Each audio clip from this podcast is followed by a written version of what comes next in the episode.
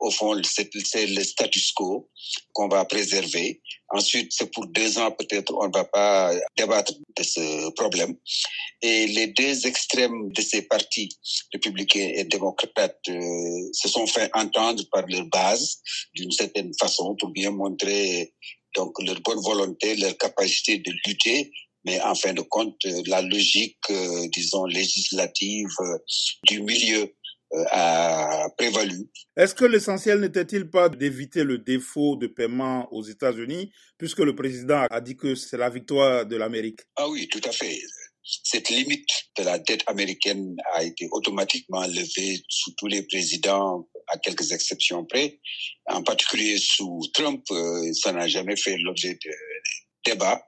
Mais c'est une crise qui est très dangereuse parce que si les États-Unis ne payent pas leurs dettes, ne paye pas les engagements, évidemment, ça veut dire que sa situation financière n'est pas aussi positive et ça peut entraîner une dégradation de sa cote, de sa notation de crédit. Euh, donc, et à partir de ce moment-là, le crédit va devenir plus cher, le crédit va devenir plus rare, le dollar serait tombé un peu plus, euh, les cours de la bourse auraient suivi. Donc, c'est effectivement une crise majeure qui a été évitée. Mais encore une fois, c'est une crise majeure qu'on a créée de toutes pièces pour pouvoir ensuite l'éviter. La résolution telle qu'elle a été faite ouvre un chemin de compromis entre euh, la droite et la gauche. Est-ce que c'est une porte ouverte pour les prochains compromis?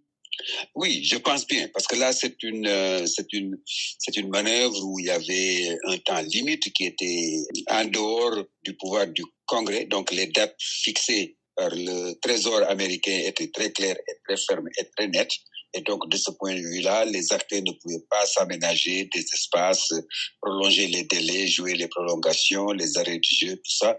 Donc, en fin de compte, ça veut dire qu'il y a bien une maîtrise de ce balai législatif qu'on va peut-être répéter dans d'autres cas et dans d'autres circonstances.